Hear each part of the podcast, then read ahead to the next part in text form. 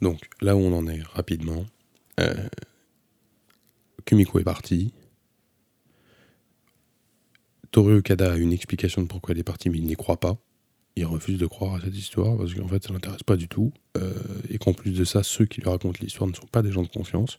C'est-à-dire que c'est euh, Noboru Wataya, mais c'est aussi Malta Kano. que On la connaît pas finalement. et donc, pour lui, toute cette histoire ne fait pas sens.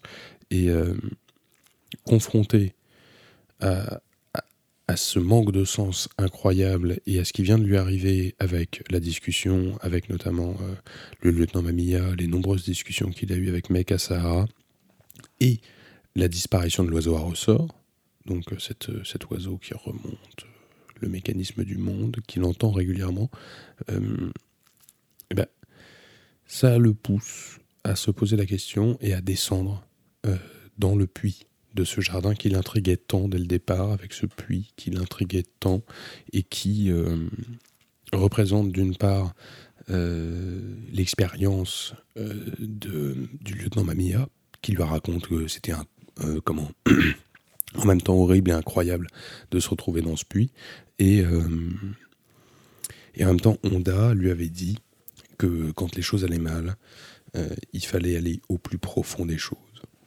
Quand les choses allaient bien, il fallait monter au plus haut, et quand les choses juste allaient, il fallait surtout pas bouger.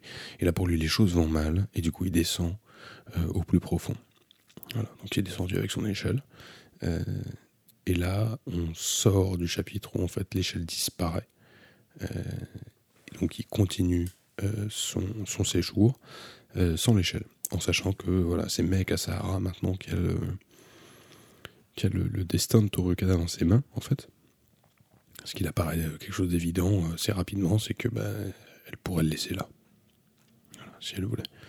Et hum, voilà, donc bonne lecture, bonne écoute, euh, et encore une fois, pardon pour le délai.